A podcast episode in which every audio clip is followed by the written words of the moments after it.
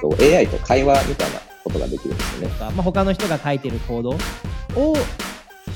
説明してもらうとか。プログラミングの学習ツールみたいな感じでそれをちょっと活用してたりとか。AI に人格を与えるっていう話とも関連してくる。ん。ですけど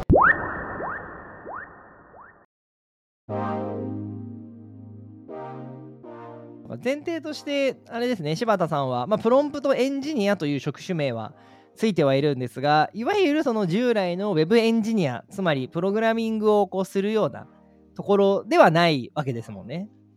そうですね。で、実際、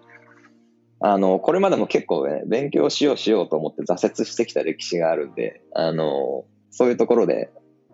実際こう、なんだろうな、今面白いことをたまにやっていて、あの、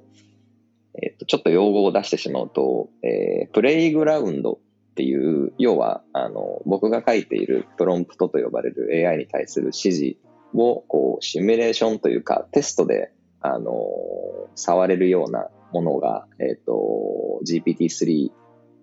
を提供している OpenAI っていうところから提供されているものがあって、で、そこで、えっ、ー、と、AI と会話みたいなことができるんですよね。で、例えば、えっ、ー、と、最初から話すと、えー、こうこうこうこう、こういうプログラムを書きたいんで書いてくださいって言って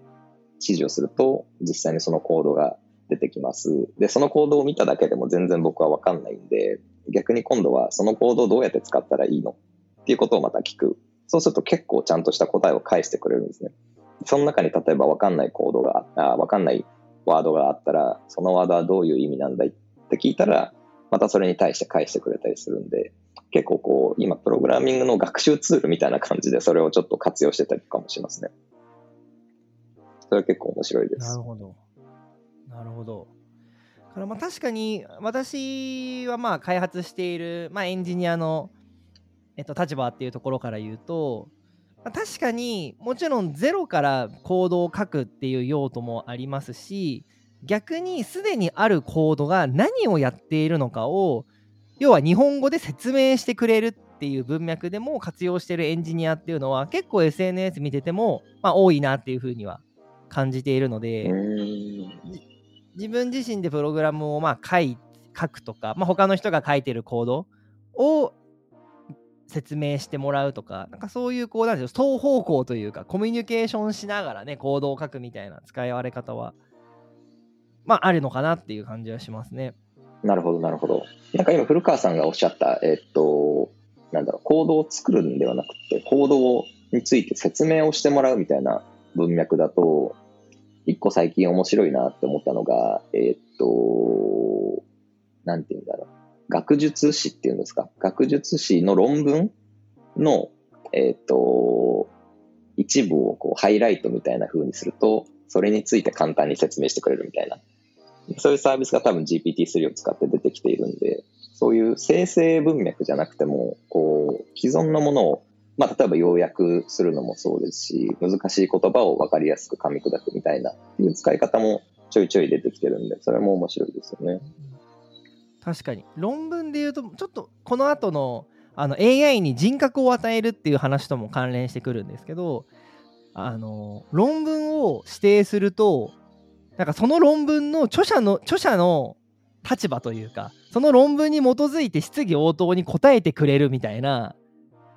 サービスがなんか見かけた気がしますね。えー、なんか長文読解みたいなイメージですか？ああ、まあイメージはそうです、そうです。だから、もうその AI に、あのね、4択問題、作者の気持ちを答えよって言ったら、正答率100%になるんじゃないかみたいな。そうそうそう新しいカンニングの時代かもしれない、ね、長いじゃないですか。ペーパー、はいはいはい。あ、ごめんなさい。ペーパー長いと、読み切れないのでじゃあ結局この人は例えば何でしょうね、えー、なんか AI は人間の脅威になるなるのかという問いに対してどういう考えを持ってるかだけを抽出というかようやく抽出してくれるような、まあ、AI みたいなイメージですよねだからもう知りたいところだけをピックアップピンポイントで、えー、読めるっていう。あ、これか。なんえ、エリシットっていうのかな